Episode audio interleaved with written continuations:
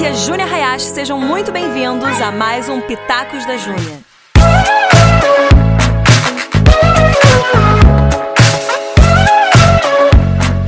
Fala galera, mais um podcast aqui, Pitacos da Júnia, e hoje eu tenho a presença ilustríssima do meu querido amado marido, que tá rindo de mim, mas só para manter a tradição, estamos aqui na sala, no escritório dele, são 6h20 da tarde, estamos gravando com uma camiseta debaixo do celular para manter a profissionalidade desse podcast. Baby, dá um oizinho pra galera. Fala pessoal, Theo Hayashi aqui. Eu sou o marido da Júnia.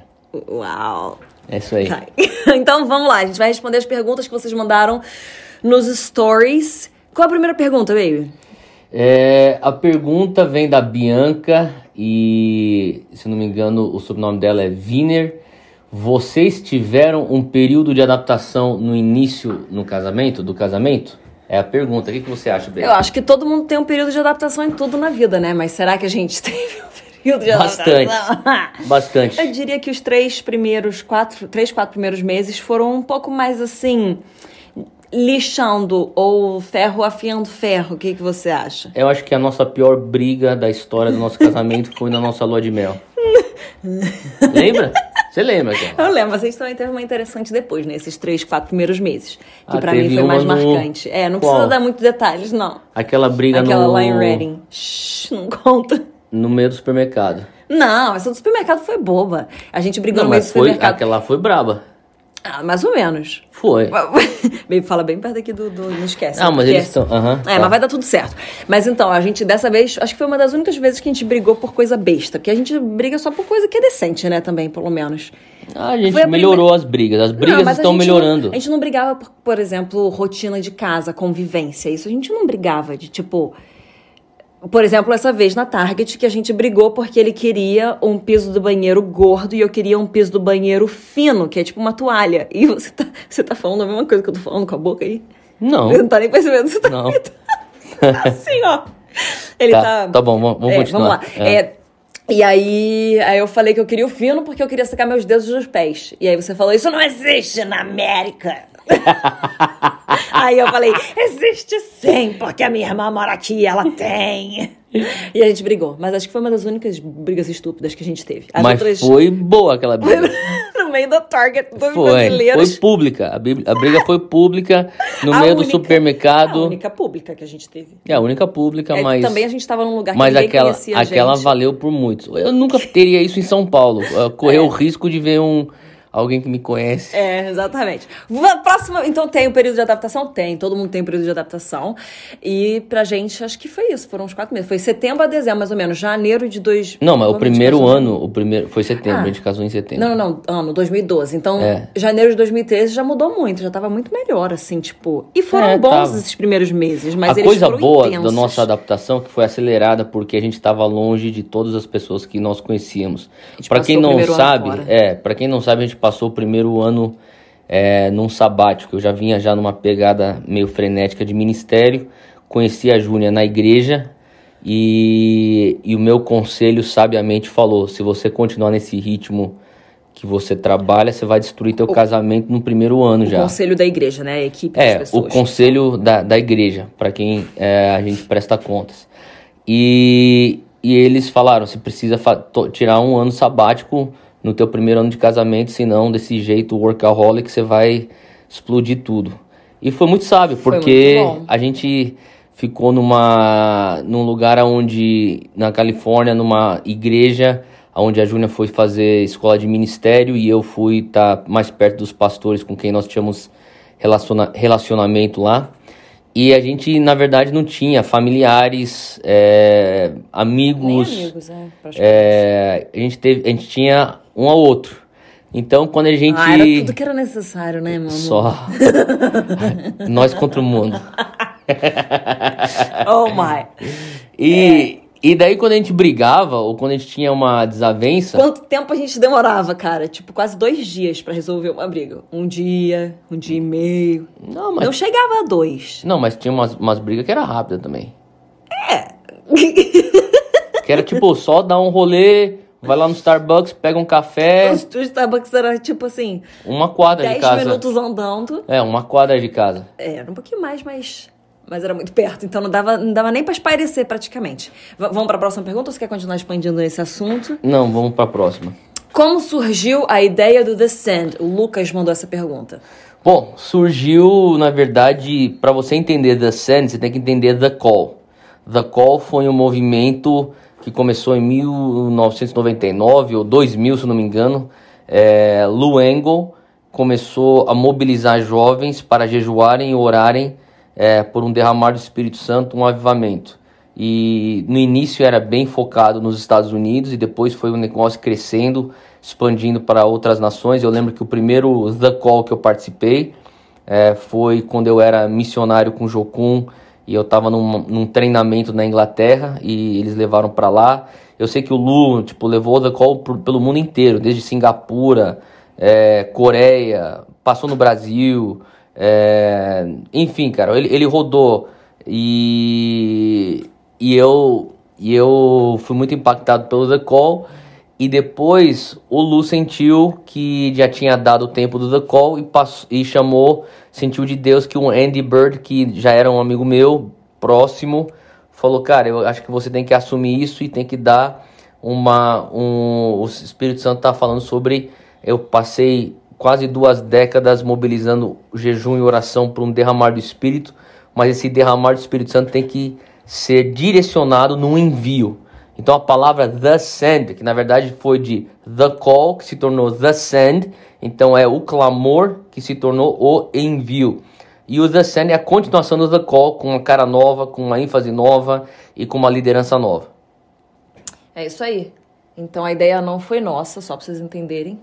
Esse, esse é o negócio da ideia, né? E aí Descendo Brasil virou um negócio. E daí o Andy me ligou um dia e ah, falou: é. É, eu, tô, eu tô indo pro Brasil, queria comer com você. Daí a gente foi sair para almoçar. Daí ele explicou para mim os problemas que ele estavam tendo no, na transição de The Call para The Sand. Eu orei na hora com ele no restaurante. Teve um mover de espírito lá no restaurante. E de repente, no final do, desse mover todo, ele vira para mim e fala: Cara, o Espírito Santo está falando, eu preciso que você esteja com a gente nesse negócio. E foi assim que o Dunamis meio que foi arrastado para dentro do The Sand. E a partir do The Sand em Orlando surge The Sand Brasil, porque os brasileiros fizeram a diferença em Orlando. Yeah. Próxima pergunta: Como entender se você deve terminar um relacionamento? Uma boa pergunta da Ana. Ana. É isso aí, Ana. Você tá quase terminando, é isso, Ana? Não sei, né? Bom. Cara, tem alguns indícios. Quais, são indícios que você acha interessante da pessoa olhar e pensar se ela. Acho que tem que entender assim. Deve continuar ou não, e aí, para terminar, daí já são, acho que talvez outras coisas. Acho que, tipo, para você escolher continuar, você tem que ter alguns, alguns pontos que você tem que levar em conta. É, os dois tem que levar em conta para tipo, continuar no. Tá fazendo sentido? Não, não, não, né? Tá bom. Eu acho que assim, existe a questão, tipo, cara, para continuar o namoro, primeiro, vocês têm que ter a mesma visão de vida, vocês têm que ter um chamado que caminhe junto, seja parecido ou seja igual. Tem algumas coisas que tem que estar de acordo. Sim. Aí, às vezes, assim, tem essas coisas, tá tudo funcionando. Só que, tipo, outros, outros pontos não estão funcionando. Então, são indícios para você terminar. Uhum. Acho que tem esses dois pontos. Sim, tem um negócio que eu, a gente fala, eu falo pelo menos, quando a gente recebe alguns casais na igreja que querem oração para pedir uma bênção no início de um relacionamento, que eu acho muito válido, porque isso é uma maneira de você honrar o teu líder. É, e não tem a ver com você querer ser controlado por alguém, mas você reconhecer que existe bênção é, e existe honra quando você convida é, teus líderes e talvez sejam pastores, ou talvez você está numa igreja é, grande que você não tem acesso aos teus pastores, sêniores da igreja, talvez você tenha outros líderes ou pastores auxiliares, mas independente, seja quem for que está falando na tua vida, você honra essa pessoa com é, buscando conselho, quando você também, é, uma vez que você sente a luz verde e você vai iniciar um relacionamento, buscando uma oração que traz uma, uma bênção nessa, nessa, nesse período. E quando as pessoas vêm e pedem isso, eu sempre falo, de agora em diante vocês estão indo rumo ao altar. E qualquer momento, temporada, onde vocês sentem que o relacionamento não está avançando rumo ao altar, é o momento de você analisar de uma, é, de duas, uma alterna, uma, uma das opções. Ou é uma oportunidade para vocês dois superarem e crescerem num processo, porque vocês chegaram numa lombada ou numa turbulência e vocês têm que, ultra, é, vocês têm que é, sobrepujar esse momento, ou é um sinal que realmente é, é um sinal de pare, porque essa estrada que vocês estão indo não vai terminar no altar. E daí eu acho que essa, para mim, é a questão que você tem que, tem que responder. Isso é uma turbulência que eu tenho que é, sur, su, é, superar e, e, e, nós vamos sair mais fortes desse, desse, dessa turbulência ou não? Essa é, uma, é um obstáculo que já sinaliza esse namoro não tá indo mais pro altar. E aí você toma a decisão. Acho que tá bem falado, né? Eu, eu acho que sim. Ah, que bom que você acha, meu amor. Vamos lá. Próxima. Como conseguem conciliar família com uma agenda cheia? Pergunta da Amanda. Amanda.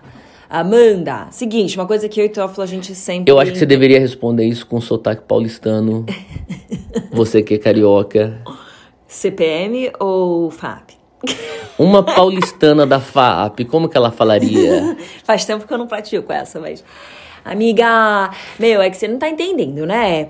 Como a gente então vai conciliar a família com uma agenda cheia, amiga? A gente tem que entender que, na verdade, a família ela faz parte de todo o plano que Deus tem pra gente. Em tudo que a gente tá fazendo é tudo misturado, tudo um, um bem bolado só. Eu tô tão preocupada em fazer o sotaque, que eu não tô tá bom, conseguindo nem pensar na resposta. Pode voltar ao normal. Vamos lá, que tá difícil aqui, faz tempo que eu não pratico.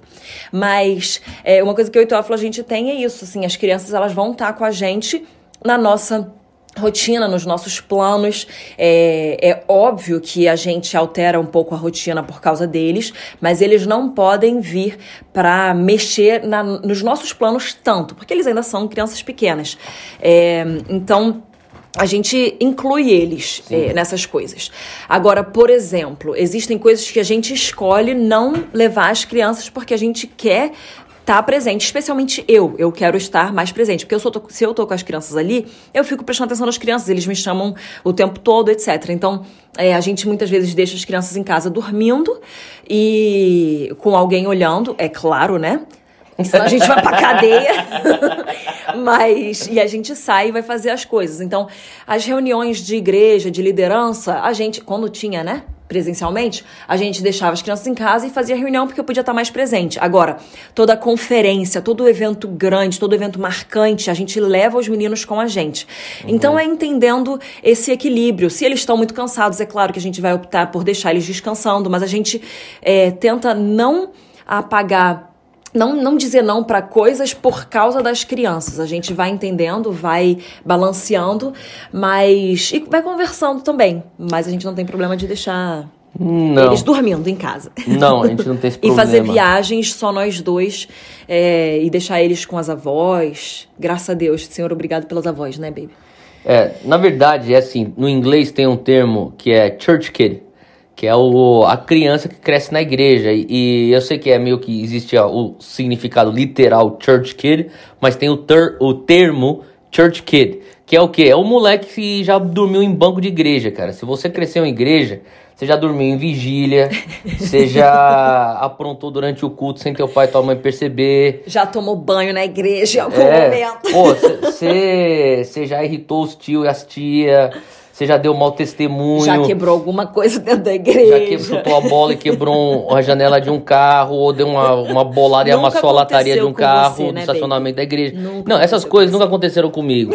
Jogar pedra no vizinho da igreja, daí ele aparece lá e tal. Enfim, interrompe o culto.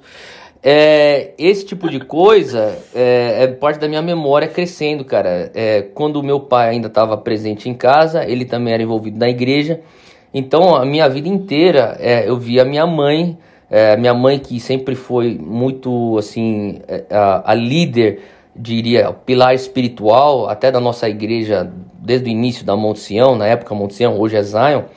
Cara, minha mãe sempre estava ministrando, pregando, e, cara, a gente ia junto, a gente levava lá um, um colchãozinho lá, um cobertor, e, cara, durante o culto também, minha mãe saía do meio do louvor para esquentar o jantar, a gente comia o jantar na cozinha da igreja e continuava o culto, cara. É. Então, eu, eu, eu acho que eu, eu alguma coisa minha mãe fez certo, cara.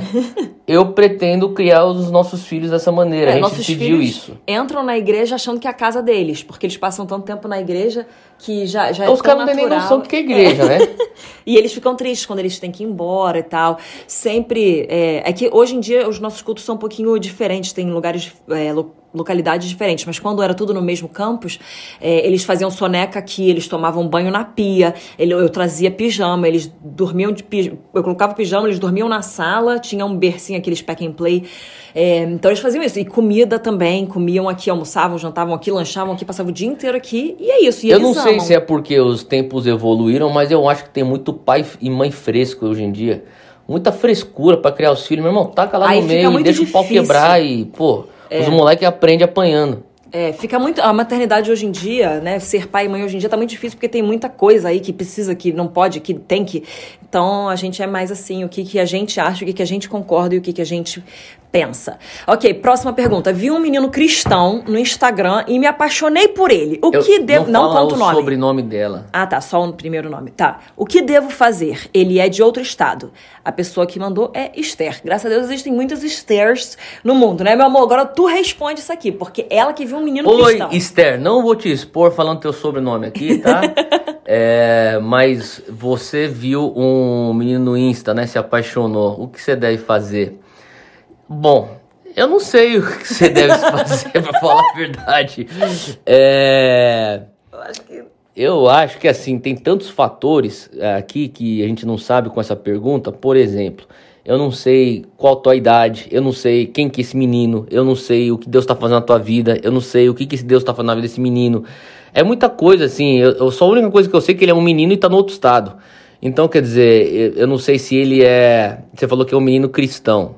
Quer dizer, como é que você sabe que o cara é cristão? Deve ser. É, porque assim. Menino. Então não sei, entendeu? É. Eu não sei o que te falar, Esther. Eu falaria o seguinte: Se ele... manda uma mensagem, pô. Vê. Oh, é. é. É, baby. Eu acho, ué. Conta o seu testemunho ou tipo assim, te achei bonitinho? Não, fala, ah. e aí, como é que você tá? Você é solteiro? Sei lá. Baby? Não, é melhor não. Não. Deixa quieto. Não, ó, discordamos dessa opinião, mas Teófilo chegou à conclusão que não. Eu não sei o que você tem que fazer, Esther, desculpa. Uma coisa, provavelmente. Não, não manda mensagem, não, não manda. mensagem, é, gente. Porque se eu tivesse te mandado mensagem, tu teria falado assim: hum, mais uma. Aí o que, que eu fiz? O que, que eu fiz, meu amor? Que você, que você olhou, você se apaixonou, você pediu meu Skype. Mas ela tá do outro estado. Eu sei, baby. Vai pelo menos pra uma conferência no mesmo estado. Se você quer fazer uma loucura, pelo menos aparece presencialmente no mesmo lugar. Ó, esteja e outra bonita, coisa, cheirosa. Tá cheio de, de cara aqui. É, e menino também. Que uma coisa é no Instagram. Quando você vê ao vivo, mano, não vale a pena. É. Mas é isso. Então tem muitas coisas. É que pode ser que ele seja também um, um Tipo, um? sabe? É, Sem itiner... Não, um itinerante. Então tem muita menina que se apaixona. Um cara, cara ministério ah, itinerante. Pregador? Pregador itinerante. Ah, é. mas esses aí depois do Covid não vai existir mais, eu acho. Bom, anyways. Pô, não dá pra sair de casa? Não manda mensagem, porque eu acho que. Acho que não. Não. Se você tem amigos em comum, sei lá, ver se dá pra ter uma conexão, mas não dá esse primeiro passo porque ele vai achar que você é uma desesperada. Vamos mudar aqui de pergunta? Vamos mudar de pergunta. Vamos já lá. Já tá dando já 18, 18 minutos, minutos quase aqui. Vamos responder mais o quê? Duas? E pronto. É. Olímpio! Olímpio. Quando começaram a namorar, entendiam o propósito O nome do cara é Olímpio. E sabiam que eles se encaixavam? Quando começaram a namorar. Quando vocês começaram a namorar, Theo e Júnior, vocês entendiam Bom, o propósito? É, o nosso, nosso, nossa história é um pouco atípica. Então, é, agora, se você, já que você está servindo a nossa história, é, eu, eu já estava no ministério quando a Júnia é, me viu pela primeira vez. E depois eu conheci a Júnia, ela também estava numa par, uma fase de transição. Então, quer dizer, as, quando você é novo, a gente não era, eu não era tão novo, eu sou mais velho que a Júnia, mas é, eu já estava assim bem mais encaminhado no meu propósito, era bem mais claro e eu, eu já era uma pessoa que estava liderando publicamente. Então, é, a Júnia já sabia o que eu estava fazendo e eu falava de púlpito, o que a gente estava fazendo, o que gente estava construindo. Era no início do Dunamis isso, mas não era assim. Tipo, dez anos atrás. Isso. É, dez anos atrás. O Dunamis já existia, dois anos, mas era assim. E, e a Júnia já também tinha uma noção do, do chamado eu, dela. Eu também. sabia que eu era chamado para ministério. Então, isso já Você se queria encaixava. ser missionária, né? Eu, é, prim- a princípio eu queria morrer por Jesus num país. Tipo, na tipo, África, Um país perseguido, entendeu? Basicamente. Aí Deus Oriente foi. Médio, Deus foi falando. na China. do- qualquer- Baby, algum país Coreia entendeu, que, eu, que eu pudesse sofrer por Jesus. Ah, é? Aqui no Brasil. No Brasil, eu sofre. tô sofrendo por Jesus. Mas aí, é, eu, eu, a princípio achava que era é, missões, e aí Deus foi falando que eu tinha que estar em São Paulo, Deus foi falando que eu tinha Daí ela descobriu que sofrer por família. Jesus também poderia ser torcer pro Flamengo. Ah, Trantante. Essa piada é de quem já passou no teste para ser pai ou tio. Zoe tá na hora, porque ele está pronto para ser tio. Vamos lá. É, então. Uou, nothing. Não, vai. Eu tô falando da piada de tio, né, gente? Mas então tem que se encaixar e a gente sabia disso. E aí eu vou deixar uma dica aqui pra você, mulher, que tipo, nossa, eu quero muito um cara de ministério. Você tem que ter um chamado pra ministério também, porque se você não tiver, você vai ressentir ministério e você vai acabar ressentindo a Deus, tá bom? Então, essa é a minha dica. Então, quando nós começamos a namorar, é certo que nós sabíamos, a gente teve é, muitas conversas antes, muito abertas, muito explícitas e muito sinceras e muito verdadeiras e muito, muito, muito antes da gente começar a namorar. Então, quando a gente começou a namorar, é, a gente já tava realmente. é, a gente já sabia onde a gente estava entrando, né, baby? É, com certeza. Com certeza. Agora a última, vai. Onde, de onde, né? De onde surgiu a ideia dos nomes Zac e Coa? Fernanda. Deve ser Fernanda, é Fê, né? Mas deve ser Fer. É. Fer. Fer. O que acontece? Vou contar bem rapidinho o meu lado, daí depois o Teófilo conta dele. Porque sempre num casamento existem dois lados da história, né, baby? Normalmente o homem é o mais, mais acorado. Aham, aham. É, bem isso mesmo. Ok, vamos lá. Zac, eu tava. A gente tinha engravidado do Zac e aí a gente não sabia nome e eu tinha é, ouvido esse nome, na verdade, uns anos antes e já tinha gostado desse nome, mas eu gostava do som Zac mesmo, é, em português, né? E aí. Só que eu achava. né? Tá, mas. eu- Meu amor. Deixa, deixa. Entendeu? Vai, vai, vai, é, o jogo. Aí, só que eu achava como. Era, na verdade, é o filho de um amigo seu. Hã? Calma. O nome dele. É. Ah, é verdade. É. E aí eu falava, ah, acho que o Teófilo não vai querer, porque é filho do nome do amigo dele. Deixei quieto. Só que aí eu anotei no meu notes, nos meus negocinhos de anotações ali, e deixei. Aí um dia a gente tava conversando. E o Teófilo veio e viu esse nome, daí ele, Zac, Zac, é esse nome, eu quero esse nome, eu gosto desse nome. E a sua mãe, acho que naquela mesma semana ou naquele dia, tinha falado, sugerido Uhum. esse nome. Então, do Zac foi muito assim, esse encontro. Eu não sabia que ela tinha sugerido. Convergência seria o nome uma disso? convergência É. divina. Isaac significa lembrado por Deus, ou Deus se lembra. É, God remembers. agraciado por Deus. Lem... Lembrado. É lembrado. É lembrado. God remembers, Mas né? quando Deus lembra de quando você, é uma graça, é uma né? graça. É.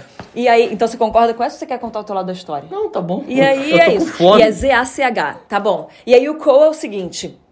É, a gente Rick tava. Pino. Não, mas não foi do Rick. Olha Ah. só, a gente tava numa conversa, eu, você, Paulinho e Grazi, e aí a gente veio com seu nome, falando do suposto segundo Ai, não, nome não, do é próximo. verdade, é verdade. E aí a gente falava Kekoa, Kekoa, que era o seu nome havaiano. Ele inven- Não, Keola era o seu nome, aí o Paulinho falou, Não, pô, Kekoa. Keko é porque o Paulinho queria fazer um projeto de música e queria um E- é nome havaiano. Daí eu falei, o meu nome havaiano é Keola. É. Só que daí eu botei no Google nomes havaianos e tinha um Kekoa. Kekoa. Ele falou, pô, esse nome é da hora Aí a tal. gente falou, cara, Koa, Koa, muito legal. Aí eu anotei no mesmo coisinho de anotações, deixei quieto, a gente não tava nem grávida, acho que nessa época. Uhum. Aí um tempo depois, a gente não conseguia chegar à conclusão do nome, não chegava num nome que a gente gostasse, tal, não sei o quê.